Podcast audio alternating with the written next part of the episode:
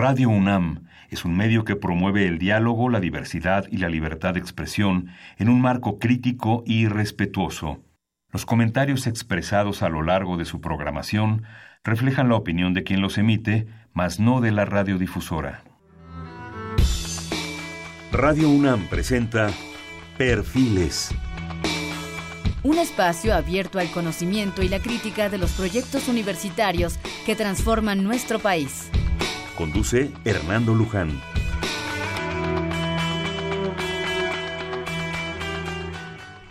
¿Qué tal? ¿Cómo están? Buenas noches. Estamos en Perfiles. Nuevamente estamos con ustedes en un espacio en donde conversar con las mujeres y los hombres que día a día forjan nuestra universidad.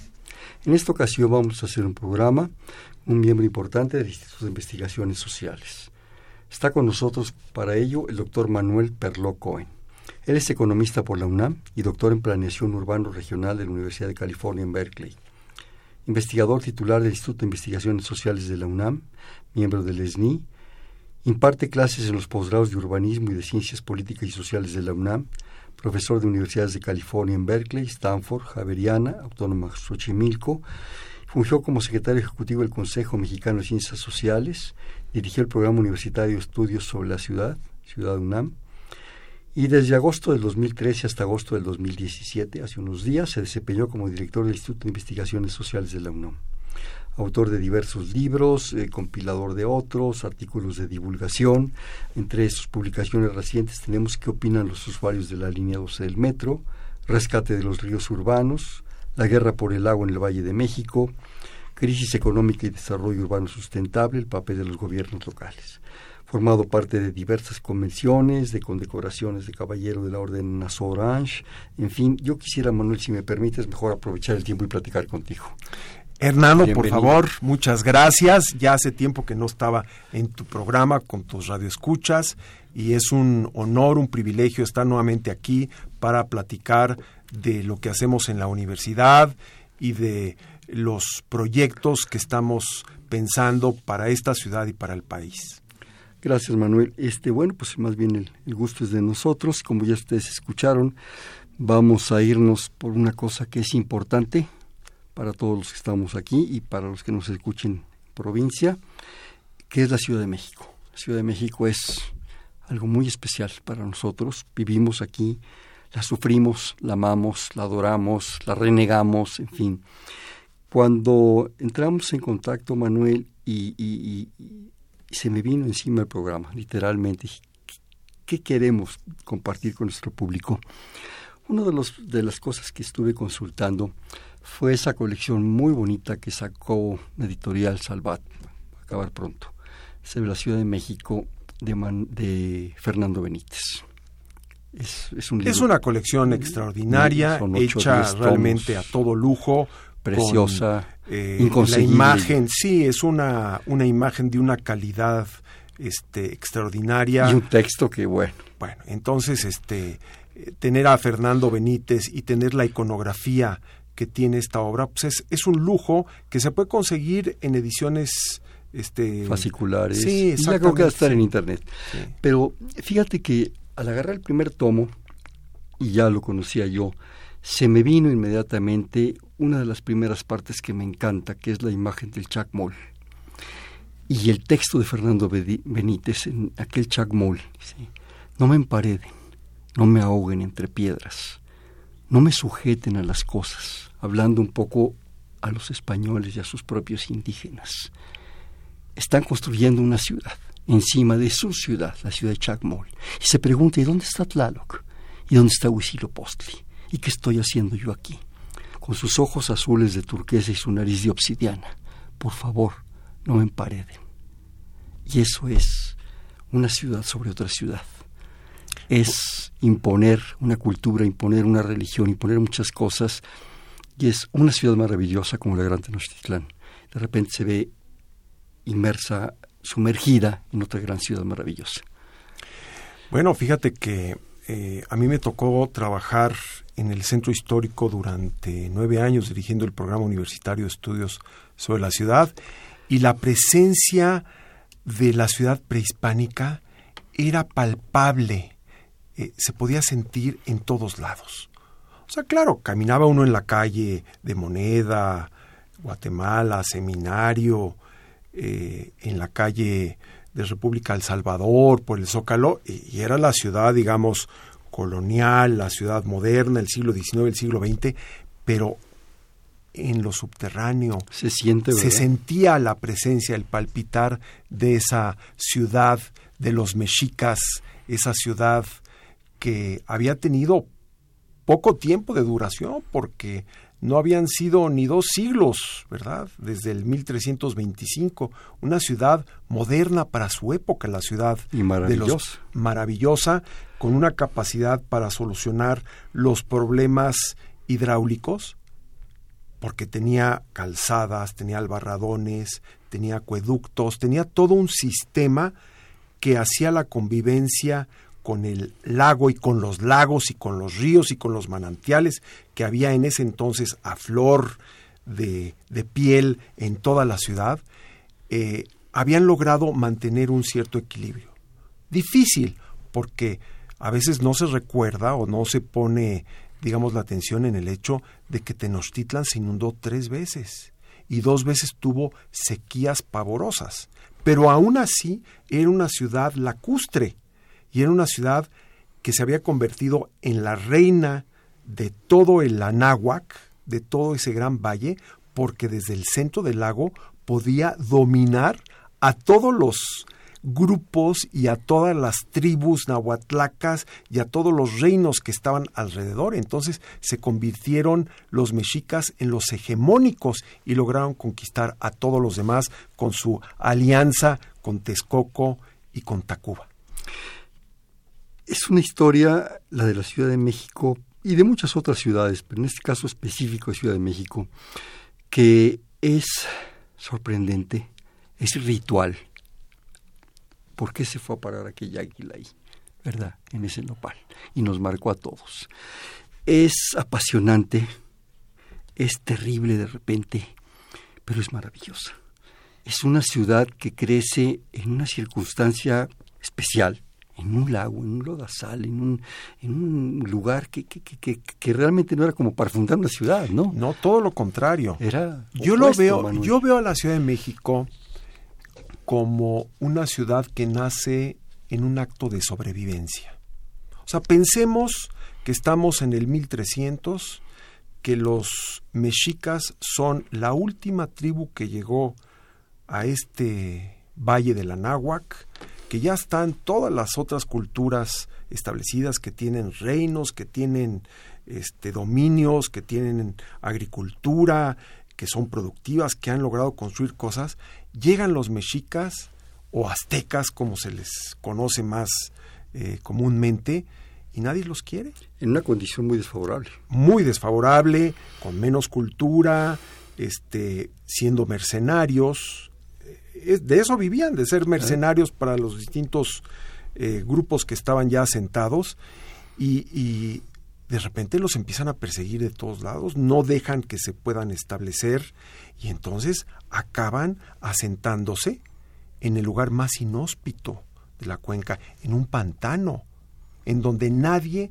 los podía alcanzar, donde nadie les iba a disputar su presencia. Entonces ahí se instalan en un acto de sobrevivencia y en 40, 50 años logran transformar todo eso en una ciudad productiva, en una ciudad que tiene comunicaciones, en una ciudad que inicia el comercio, sobre todo en la parte de Tlatelolco, la ciudad gemela a Tenochtitlan, y se van a desarrollar hasta convertirse en los verdaderos conquistadores y los verdaderos dominadores de todo ese mundo de la náhuac donde habitaban entre dos y tres millones de personas. Estaban los texcocanos, los ochimilcas, los chalcas, los tepanecas, todas las tribus.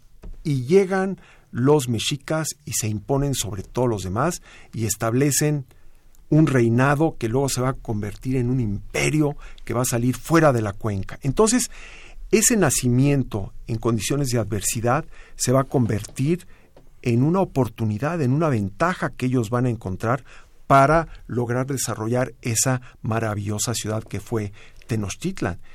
pero va a tener que luchar contra la adversidad, contra la adversidad natural de establecerse en un lugar poco propicio, porque los únicos a los que se les ocurrió irse a la mitad del lago en un pantano fueron a los mexicas, todos los demás. Más bien ahí los empujaron casi. Sí, sí, ahí, ahí pudieron sobrevivir, pero todos los demás estaban establecidos a las orillas del lago, en zonas, digamos, muy eh, fértiles como Xochimilco, como Churubusco, en donde había agua fresca, no estaba el lago salado, este, eh, que impedía, inhóspito, no, no, no. Entonces, eh, los, los eh, mexicas van a encontrar una manera realmente de establecerse ahí, pero lo van a tener que hacer siempre cuidándose del agua, cuidándose de los enemigos, de las inundaciones, y por eso construyeron las obras hidráulicas más portentosas eh, de la época que maravillaron a los españoles cuando llegaron y dijeron, bueno, es que vean el acueducto que trae agua de Chapultepec, está tan bien construido que ni los acueductos europeos son tan ordenados y tan bien construidos como este. Eh, el albarradón de Netzahualcoyot, las calzadas que llevaban hasta Iztapalapa, que llevaban a Tacuba, que llevaban a los distintos lugares. Tlacopan. Tlacopan. Eso ya maravilló a los españoles y en sus crónicas, tanto Cortés como Bernal Díaz del Castillo se dedican a describir el manejo del agua y de la ingeniería hidráulica tan espléndido que habían desarrollado los, los mexicas. Pero tuvo eso un costo de establecerse en un lugar muy, muy, eh, digamos, poco ventajoso, al grado, por ejemplo, que ya después de la conquista y de a raíz de la inundación del 1629 que dejó la Ciudad de México cubierta de agua durante varios años a la capital de la Nueva años, España. Tú lo has dicho. Años, años estuvo, hoy, hoy nos cuesta trabajo entender eso, pero, pero hubo épocas en donde lo que conocemos como el centro histórico se inundaba por años y por meses. Todavía en 1950-51 el centro histórico de la ciudad se inundaba y se quedaba así durante dos, tres meses y la gente andaba en, bot, en botes de goma. Los mecapareros lo y los a uno. mecapaleros que se llevaban a la gente sobre las espaldas para cruzarlas de una banqueta a otra en el año 50 y 51. Y lo que quizá la gente no alcanza a visorar.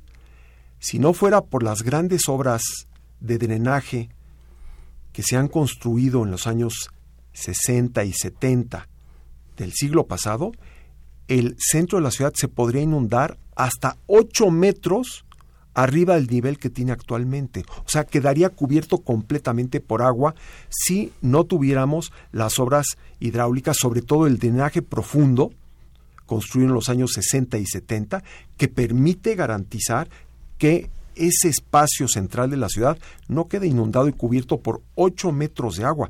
Pero es un riesgo. Hace poco, cuando ocurrieron las inundaciones de Houston, alguien me decía, bueno, pero la Ciudad de México no se va a inundar de esa manera. Y mi respuesta fue, podría inundarse peor que la ciudad de Houston. Podría haber una devastación y una tragedia mucho más fuerte que la de Houston si nuestras obras hidráulicas no funcionaran como lo hacen y que nos salvan de estas grandes inundaciones. Varias cosas, Manuel. Hablas de la fuerza y la genialidad de los aztecas en la guerra, desde luego, ¿sí? la imposición de, de, de, voluntades, en sus obras, en su trabajo, en sus relaciones, en sus alianzas. Pero yo creo que hay algo muy importante, que ellos mismos se propusieron avalados por los dioses. ¿Sí? Los grandes dioses de Teotihuacán, que ya estaba en decadencia, ellos se hicieron los herederos de eso. Y eso les dio un prestigio y una forma frente a los otros grupos. Eso fue fundamental, creo yo, para eso. Sí, Templo Mayor, con sus dioses, con Tlalo, con Huitzilopochtli, con Chacmol, con todo este tipo de situaciones, avalaba a ese grupo humano, aparte de su fuerza propia. Y por otro lado, cuando decías de la inundación, de esa gran inundación de 1629, pues la capital estuvo a punto de salir de aquí. Yo iba a eso justamente.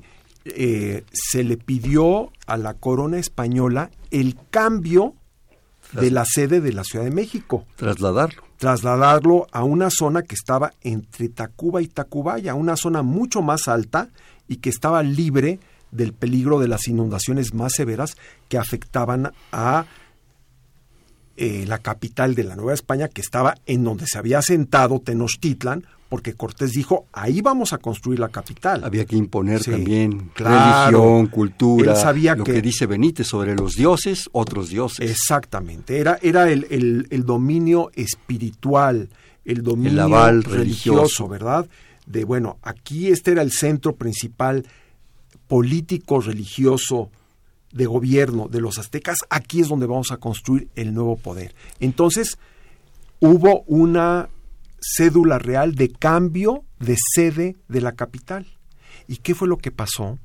Que los habitantes criollos dijeron, un momento, no estamos de acuerdo, no estamos de acuerdo con el virrey. Nosotros vemos que ya está construida parte de la catedral, el Palacio Virreinal y otras construcciones, aquí está la propiedad, la ciudad vale tanto dinero, incluso pudieron establecer el valor catastral, catastral exactamente, sí, lo tenían muy bien calculado. Y se les vino una idea a la mente.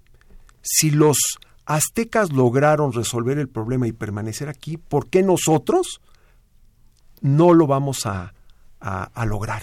Entonces, se inconformaron ante la decisión del virrey y lograron que la corona española revirtiera la decisión de cambiar la sede al lugar donde ya había decidido que se cambiara y se quedó en el lugar donde, donde, donde está? ahora, ¿verdad? Y seguimos ahí, ¿verdad? En la parte más baja de toda la cuenca de México, en donde las aguas que vienen del occidente, del oriente y del sur confluyen y donde estaba el sistema de lagos y estaba el lago más bajo de todos, que era el lago de Ciudad de México y de Texcoco.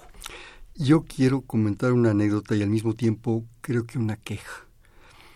Una de las cosas que desde niño me, me enseñaba mi padre es que en la esquina de Francisco y Madero y Palma, en la mera esquina, había una cabeza preciosa de león, labrada en cantera, ahí estaba puesta. No sé si ocho metros, pero sí tres y pico, que es donde había llegado el nivel del agua durante meses a la calota superior de la cabeza de león. Esa era la marca. Todavía se puede ver, Fernando. La última vez que fui ya no la vi. ¿Ya no la viste? Ya no la vi. Bueno, estaba junto a una óptica. Estaba en la mera esquina. La óptica Palma. Pero ya no estaba la, ¿Dónde está? El mascarón del, del leoncito, sí, sí, sí. ¿Tú la viste? Es, maravillosa, sí, sí, sí, hay fotografías pues mira, me voy a dar una vuelta. Date una vuelta, yo porque si no está sería una tragedia realmente para esta ciudad, ¿eh? porque es, el es el símbolo de hasta dónde llegó la inundación del 1629. Conoces eso y conoces gente rescatar esa cabeza, porque esa cabeza es de la ciudad, como lo eran las rejas de Chapultepec y la Diana y todo eso. Date una vuelta, por favor, y a nuestro público también se lo pido, que traten de ver esta cabeza Madero y Palma. Madero, esquina de Madero y Palma. Ahí estaba esa cabeza. sí. Manuel, ya llegamos un poco rápidamente, yo quise que fuera más, despacito, pero pues ni modo el tiempo, a ese momento del virreinato en que se niega la población, la población, claro, obviamente con muchos intereses, a cambiar la capital. ¿Qué pasa? Venos dando esa sucesión de, de eventos, de hechos, en una crónica pues un poco apresurada, pero muy interesante.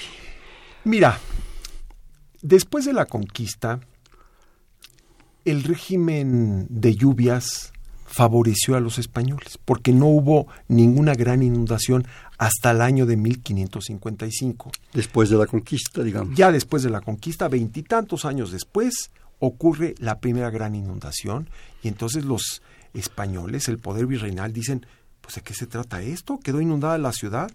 Bueno, pregúntenle a los antiguos, pregúntenle a los que han vivido aquí y se van a dar cuenta que la fuerza del agua aquí es incontenible.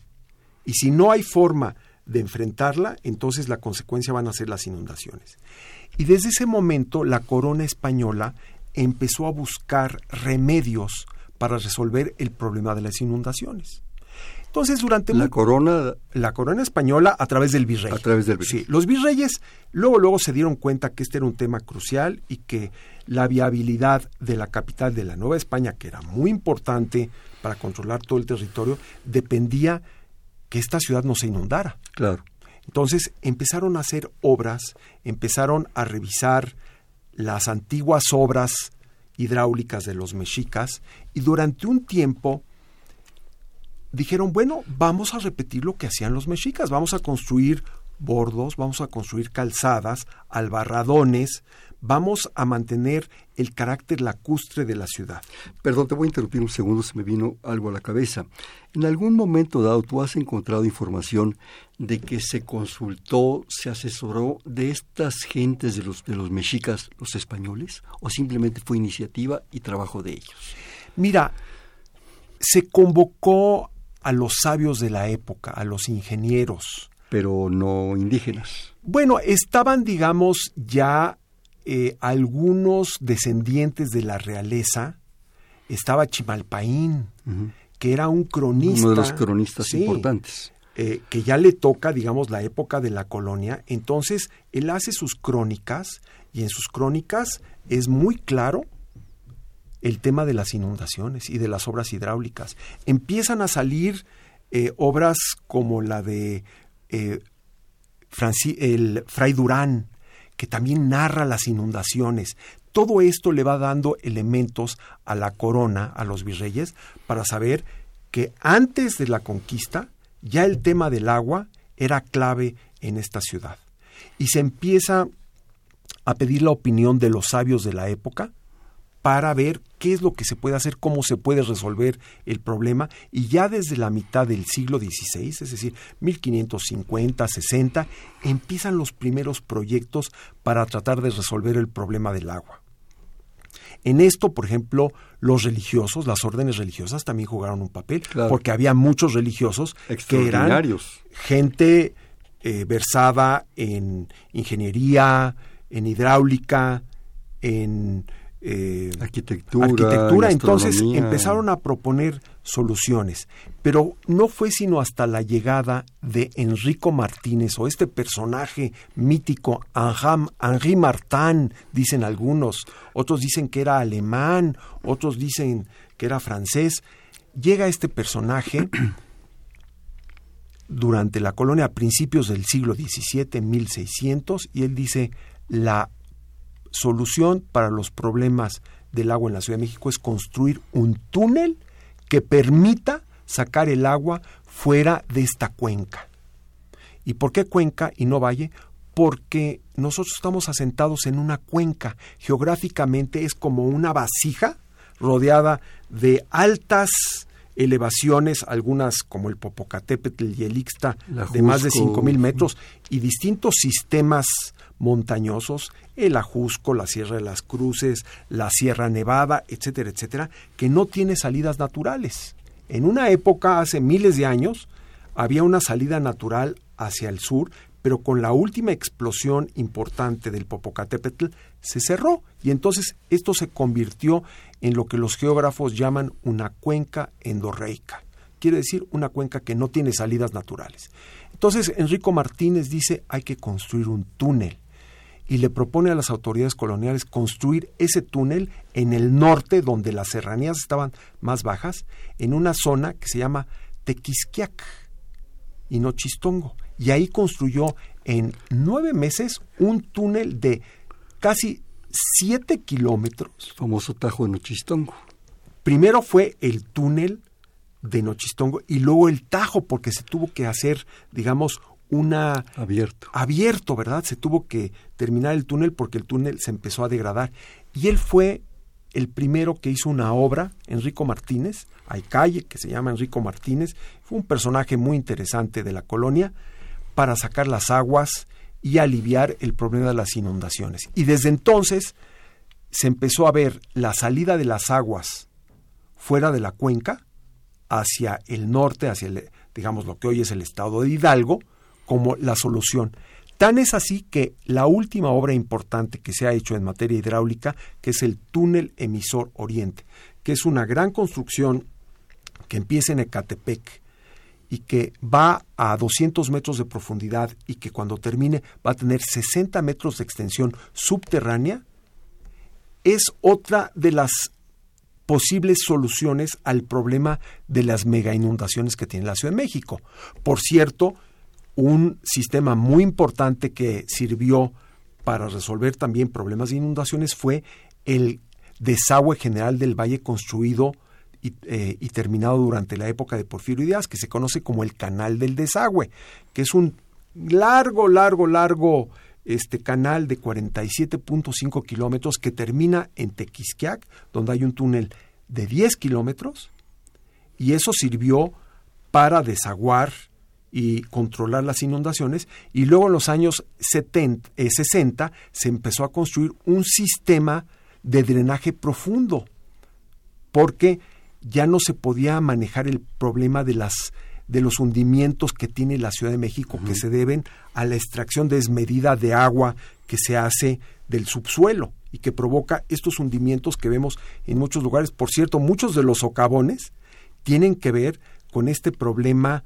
de el agua que va, digamos, socavando, ¿no? Este, estas capas. Desmoronando la tierra. Aún en, en zonas firmes. Entonces, los hundimientos provocan fugas de agua y de drenaje que van socavando el terreno y por eso tenemos socavones. No es nuevo, los socavones vienen desde hace 40, 50 años, sobre todo en la región oriente de la ciudad, pero ahora tuvimos uno cerquitita de reforma. Quiere decir que ahí los problemas de fugas de agua y de drenaje debido a esta ruptura de redes que ya tienen muchos años, algunas pueden tener 50, 60 años y ya agotaron su vida útil, están provocando estas situaciones de socavamiento del suelo. Pero bueno, volviendo a, este recorrido histórico, eh, en los años 60, 70 se va a construir este drenaje profundo que en algún punto tiene hasta 200 metros de profundidad. Entonces hemos visto a lo largo de la historia de esta ciudad grandes obras de ingeniería pensadas, diseñadas para salvar a la ciudad de sus grandes inundaciones. Y aún así, seguimos padeciendo las inundaciones. Y por más obras de estas gigantescas que tengamos, la ciudad va a seguir padeciendo inundaciones. Esto parece como una contradicción y sin embargo así es y así será, porque por más obras gigantescas que tengamos, estas no pueden cubrir toda la geografía y no pueden resolver los problemas que se presentan en distintos puntos de la cuenca de México. Hay momentos en grandes tormentas en los que hay hasta más de 100 lugares que tienen problemas de exceso de agua en la ciudad. Entonces, tenemos que ir pensando en otro tipo de soluciones, además de las grandes obras de ingeniería que son necesarias y que hay que mantenerlas, porque bastaría un solo día en que no funcionaran estas grandes obras para que la ciudad quedara mucho más inundada que Houston, que la Florida y que la mayor parte de las ciudades del mundo. Así, eso, eso lo tenemos que entender, ¿verdad? Que estas grandes obras son nuestro seguro de vida, las que nos evitan una gran inundación de consecuencias catastróficas, pero no resuelven el problema que pueden tener en Cuautitlán Izcalli, en Xochimilco, en la Condesa, en el sur de la ciudad, en donde de repente un río se desborda, o en Chalco, en donde en el año 2000 el canal de la compañía, pues uno de los bordos eh, cede por el desgaste, por la presión del agua e inunda este todo Chalco y este, todas las zonas aledañas, incluyendo la carretera a Puebla. O sea, tenemos una historia de inundaciones todos los años y la vamos a seguir teniendo hasta que no hagamos una combinación inteligente de las grandes obras hidráulicas que nos impiden tener una mega inundación, pero también necesitamos desarrollar la idea de los proyectos locales. Claro. Pozos de infiltración, parques y jardines de infiltración, vasos reguladores y otras obras que nos ayudarían a detener los problemas que se presentan en esos 100 puntos de la ciudad en donde ocurren inundaciones todo el tiempo. ¿Me permites hacer un corte, Manuel, por favor? Por supuesto.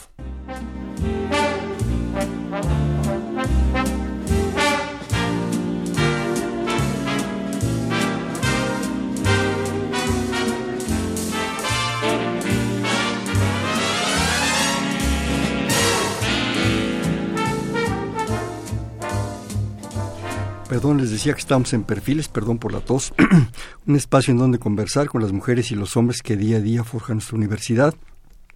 Estamos platicando con el doctor Manuel Perló del Instituto de Investigaciones Sociales de la UNAM en el 5536-8989, le repito, 5536-8989.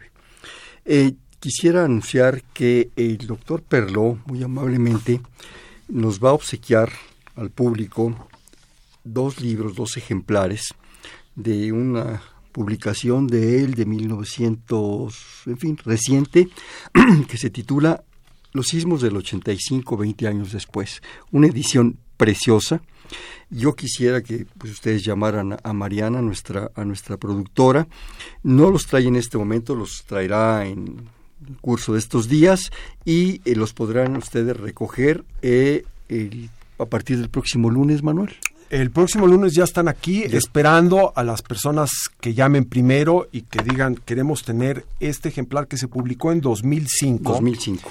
Y que fue un esfuerzo por invitar a los actores sociales políticos de los sismos del 85, que por cierto se van a cumplir ahora 30 y Dos 32 años de los sismos del 85, exactamente, el 19 de septiembre es el, el, aniversario número 32. Cuando fue el aniversario número 20, nosotros preparamos durante un año esta edición e invitamos a los líderes sociales, a Marco Rascón, a Cuauhtémoc Abarca, invitamos a los políticos de la época, invitamos a los técnicos a que hablaran de cómo se había vivido la experiencia y cómo se veía 20 años después. Y los invitamos también a reflexionar sobre el futuro. ¿Qué es lo que debemos de hacer en esta ciudad para evitar una tragedia tan, tan eh, inmensa como la que vivimos en 1985 aquí y que bueno, ahora desafortunadamente nuestros compatriotas en Oaxaca, Chiapas y otros lugares, pues la están viviendo dramáticamente. Pero a nosotros nos tocó, digamos, el saldo más duro, más difícil con seis mil, siete mil muertos, dice la cuenta oficial, algunos hablan de diez mil, y una destrucción muy, muy grande de nuestro patrimonio construido, de nuestras viviendas, eh, de íconos importantes de la Ciudad de México, y justamente por esta capacidad de sobrevivencia que tiene la ciudad, que se inicia desde la época de los mexicas, regresamos y demostramos que la ciudad podía seguir adelante. Y bueno, pues son dos libros, ya vi correr a Mariana, a lo mejor ya están dados, pero se los recomiendo, 20 años después, los sismos del 85, el doctor Manuel Perló, están dos ejemplares para recoger la próxima semana. Regresando a lo del agua, Manuel, eh, me hiciste pensar varias cosas qué contradicción tan grande, las voy a comentar y tú después me, haces favor de comentarlas a su vez. Qué gran contradicción una ciudad que tiene excesos de agua y al mismo tiempo falta de agua. Es, es increíble. Por otro lado, eh, grandes obras, sorprendentes obras, maravillas de la ingeniería moderna, diría yo, esos grandes túneles, esos grandes eh, desagües, por decirlo de alguna manera, pero al mismo tiempo los pequeños desagües locales de las colonias no están funcionando bota el agua. Eh, yo he oído varias versiones, una muy recientemente en un eh, programa de noticias que decía una persona especialista en cuestiones urbanas, no recuerdo su nombre, que ya rindió esos, esos pequeños drenajes de las colonias de los años 60 ya rindieron, se ha sentado la ciudad, han reventado un poco lo que tú nos dices, se hunden, se fracturan, lo cual nos lleva pues a pensar que habrá que cambiar todo, para que eso canalice hacia los grandes eh, drenajes y desagües. Pero hay algo que creo que es importante a nivel de esas posibilidades o propuestas locales, que es la basura. Y eso es un acto de incivilidad de nuestra parte, ¿sí? Sea chico, sea grande, sea mediano, creo yo, ¿sí? Que esas obras son infuncionales en la medida en que las tapemos con bolsitas, con plásticos, con cótex, con pañales, con, animales muertos, con lo que sea, que realmente eso, digo, es un problema de civilidad, de cultura cívica. Si por lo menos eso lo evitáramos, algo se podría aligerar. Yo tienen la casa de ustedes en el Ajusco, en el Ajusco Alto, está lleno de barrancas, barrancas naturales que bajan las tormentas del pico del Águila y del Ajusco por ahí y se canaliza el agua. Y llega el agua muy lejos, ¿sí? Xochimilco, Tláhuac, en fin. A unas cuadras de la casa de ustedes hay una barranca con un puentecito, que la barranca, que tendrá unos cuatro metros de hondo, está tapada al borde de basura. Entonces, verdaderamente eso, eso es imposible, ¿no? Esa agua se desborda, sale por donde quiera y además arrastra eso y lo lleva a otros lados. Y por otro lado, Manuel, por último, para no quitar demasiado tu, tiempo, que es más interesante que, que yo hable, eh, hemos asfaltado en buena medida el asunto de la superficie de la ciudad, en un porcentaje impresionante. Esa ciudad ya no absorbe, simplemente avienta. Si en el Zócalo ahora con esta maravilla que costó mucho dinero que hicieron de obra, esa agua cae sobre cemento y aún se va. Los estacionamientos del estadio de Ceú, todas las avenidas, todo ese asfalto no absorbe agua. Lo canaliza a ciertos drenajes tapados de basura. ¿A dónde vamos, Manuel? Mira, acabas de mencionar, Hernando, dos, dos temas en los que podemos actuar. Uno es el tema de la basura. Eh, la basura es como el colesterol. Nos tapa las, las venas. Hay, hay, colesterol del malo, ¿verdad? Sí. Este, bueno, la basura nos tapa las arterias. Las arterias que nos permiten desalojar, fluir, digamos, el agua que ya usamos y que pues tiene que ir al drenaje, porque esa agua tiene que ir a un drenaje, ¿verdad? Entonces, nosotros tirando la basura, lo que hemos hecho es taponar, crearle colesterol al sistema. Arteriosclerosis, ¿verdad? Ni hablar. Haríamos una gran contribución. Podríamos reducir en un 20 o 30% la gravedad de los problemas de inundaciones. O sea, que el agua se meta a las vialidades, que el agua se meta a las casas, a los hospitales, al metro, a los edificios, a los estacionamientos, un 20-30% simplemente si resolviéramos el problema de la basura. Ahora, resolver el problema de la basura tiene también sus bemoles. Claro.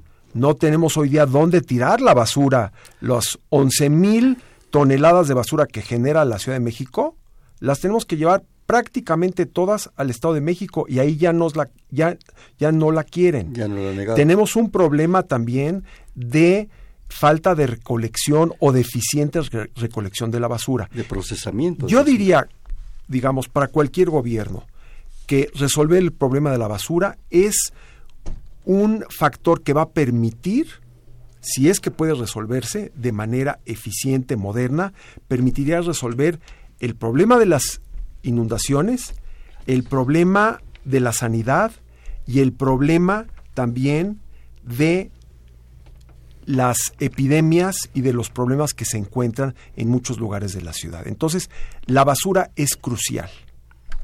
Ahora, no es fácil de resolver y tiene que haber un esfuerzo de gobierno, de la sociedad, para lograr un buen esquema y resolver el tema de la basura. Pero vamos a suponer que resolvemos el tema de la basura y ya no hay eh, basura en las presas que tiene la Ciudad de México, que por cierto son 27 presas y que hoy han reducido su capacidad al 20 o el 30%. Cuando hay una gran lluvia, esas presas que originalmente podían tener una X capacidad para retener agua de tormenta, se han, digamos, esas presas han tenido que reducir su capacidad en un 80% porque están asolvadas o porque tienen basura. Hace poquito entre lodo y basura. Entre lodo y basura. Eh, hace 10 días hubo una inundación en Cuautitlán Izcalli porque eh, la presa El Ángulo, que está en esa zona, estaba a punto de rebosarse y tuvieron que las autoridades descargar el agua, hacer una eh, descarga inducida para que no se rompiera, para que no rebosara el agua en ese lugar. ¿Cuál era el problema de esa presa? Estaba llena de basura y llena de asolve. Déjame comentar rapidísimo algo, Manuel. Y el problema es esa descarga de agua, que debería ser semilimpia, es absolutamente contaminada. Por la basura, por ratas, por perros, por todo lo que se ha arrastrado muerto ahí. Entonces, es, es un, además es un problema de salud pública. Es un problema de salud pública.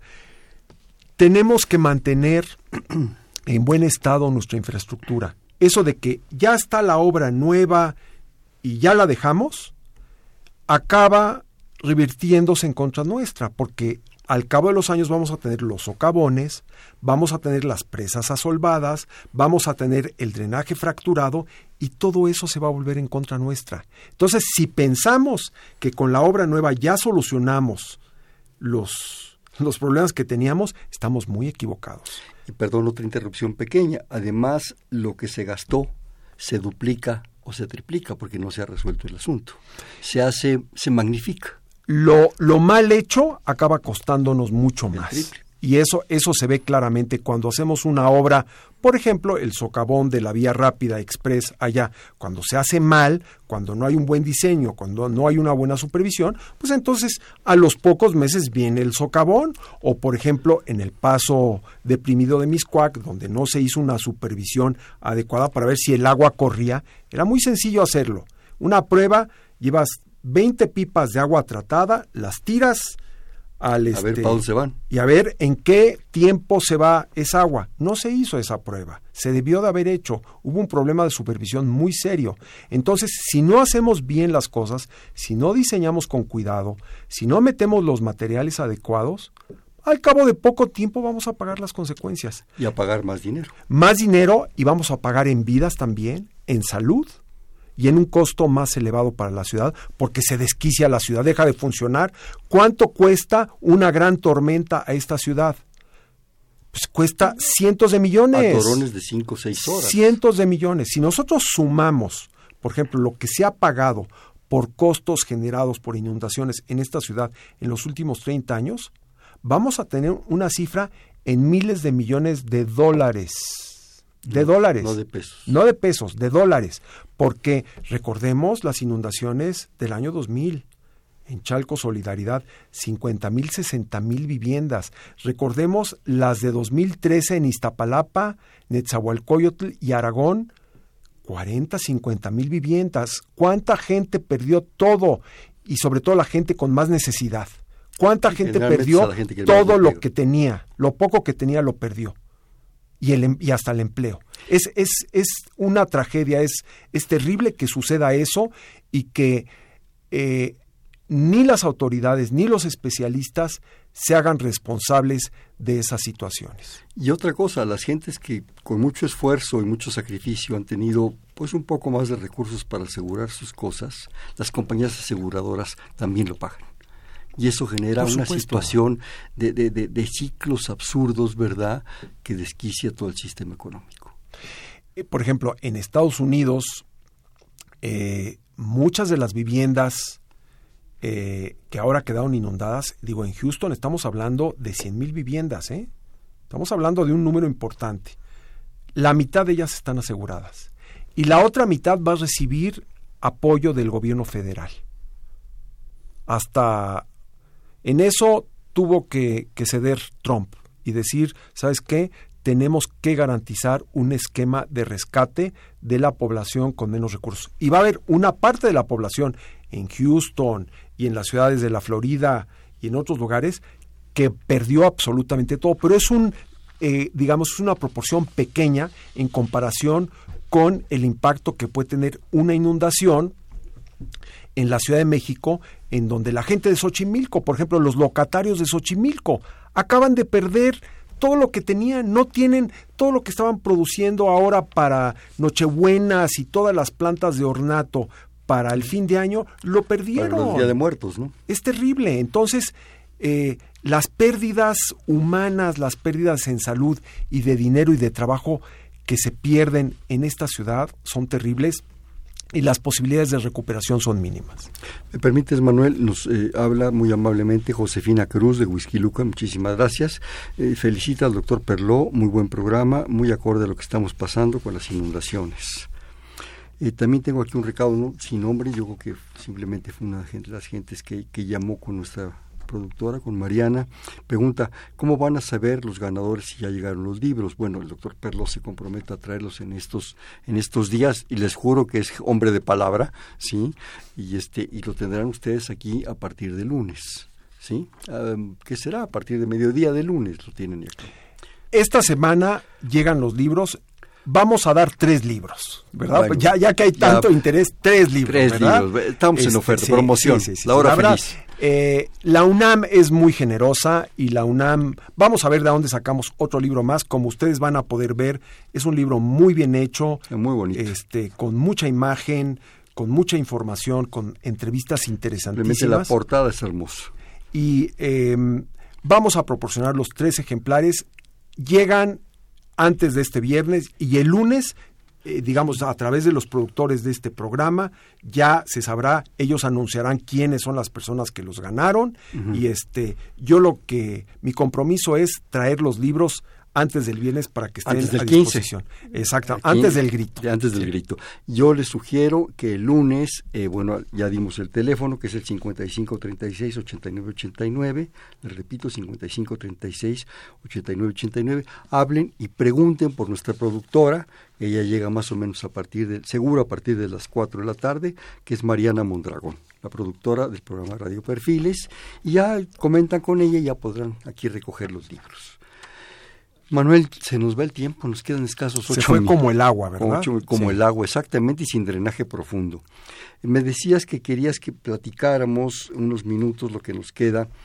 Eh, ah, dos cosas, creo yo. Tú habías sugerido proyectos futuros sobre el agua y todo esto, pero yo también quisiera eh, que enfatizaras sobre, en estos proyectos, la injerencia, el impacto de la universidad en todo ello, por favor. Con muchísimo gusto. Y yo quisiera, digamos, utilizar este segmento del programa para mandar un mensaje positivo, un eh, mensaje de esperanza, porque no tenemos por qué vivir estas tragedias ni estar padeciendo todos los años los mismos problemas. Hay soluciones. Y no son únicamente las soluciones de las grandes obras de infraestructura, que son necesarias, indiscutiblemente, no digo que no.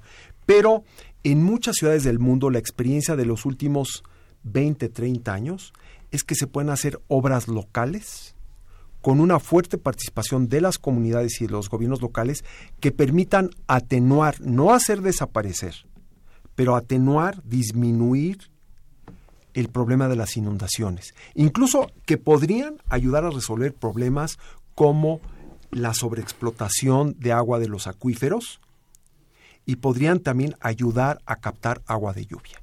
En muchas ciudades del mundo se están desarrollando proyectos de jardines de infiltración, parques hídricos, pozos de absorción, camellones de infiltración, sistemas de captación de agua de lluvia que permiten recibir esta gran cantidad de agua que llueve en 5 o 10 grandes tormentas que tiene esta ciudad todos los años y permite, en vez de que se pierda a través de estas superficies de, de cemento, de concreto, de asfalto que tú has mencionado, Hernando, que permite infiltrarlas al acuífero. Entonces, lo que quisiera transmitirle al público radioescucha es que en su colonia, en su municipio, en su delegación, se pueden desarrollar proyectos que ayuden a disminuir la fuerza de las inundaciones y que se puede hacer a través de proyectos en los que haya una participación de la comunidad. Es fundamental que las comunidades, las unidades habitacionales, los barrios se empoderen hidráulicamente. El empoderamiento hidráulico quiere decir que tomen al toro por los cuernos, que tomen el problema y que decidan, vamos a cuidar la presa, vamos a cuidar el vaso regulador, vamos a cuidar este jardín para que no se llene de basura, vamos a construir un pozo de absorción.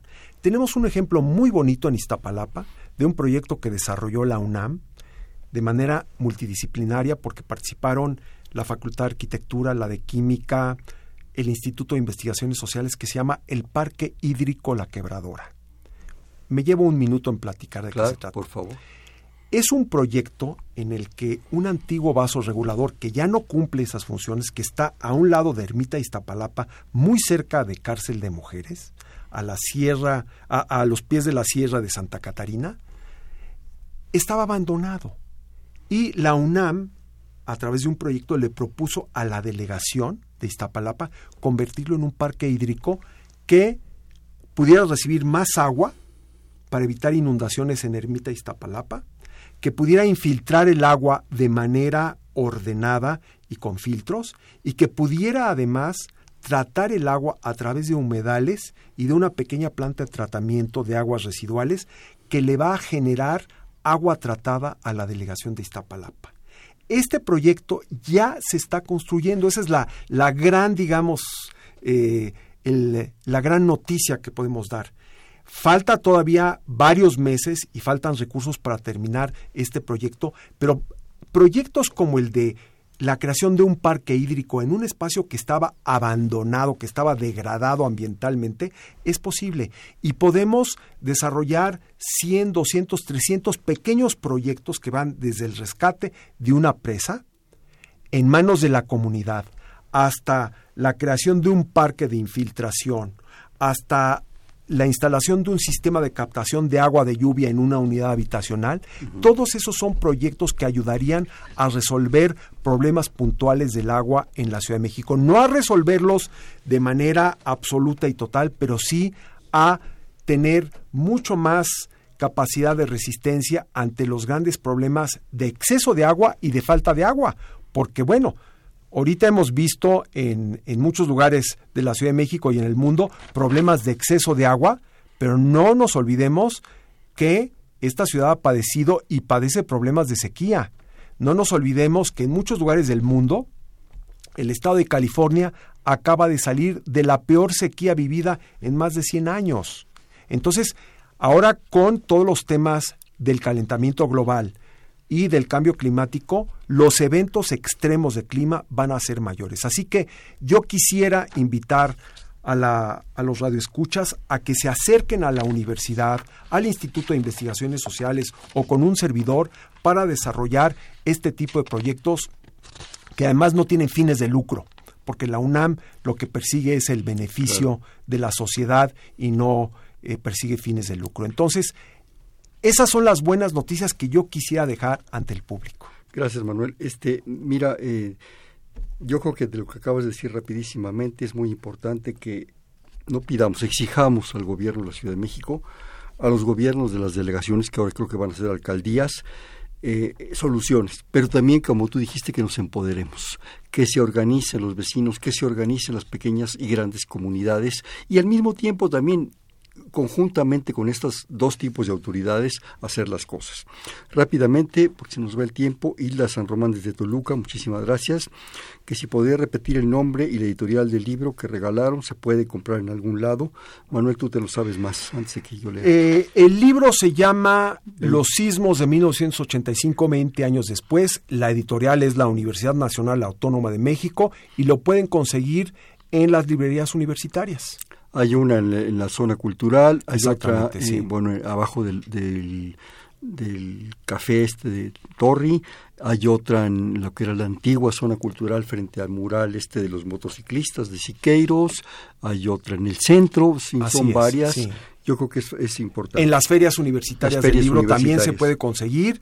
Este, y si no, si me escriben a mí al correo electrónico perlo, p e r l o arroba unam.mx. Yo con mucho gusto los canalizo para ver dónde pueden conseguir estos libros y otros que tenemos, como El rescate de ríos urbanos, que también es de la UNAM, o otro libro que hicimos, Guerra por el agua en el Valle de México, y las cientos de publicaciones que tiene la UNAM sobre el tema del agua, porque la Universidad Nacional ha generado un conocimiento en todas las ramas posibles del saber, la ingeniería, la geofísica, eh, la ciencia del clima, la sociología, la cultura, en el tema del agua y sobre todo ha pensado también en cómo resolver los problemas. También comenta el señor San Román que según cree el encargado de la Comisión de Aguas de la administración anterior, que el agua de lluvia se filtraba en el drenaje profundo. ¿Qué se hace respecto a eso y si hay posibilidades de derivar el agua de lluvia a los campos de cultivo?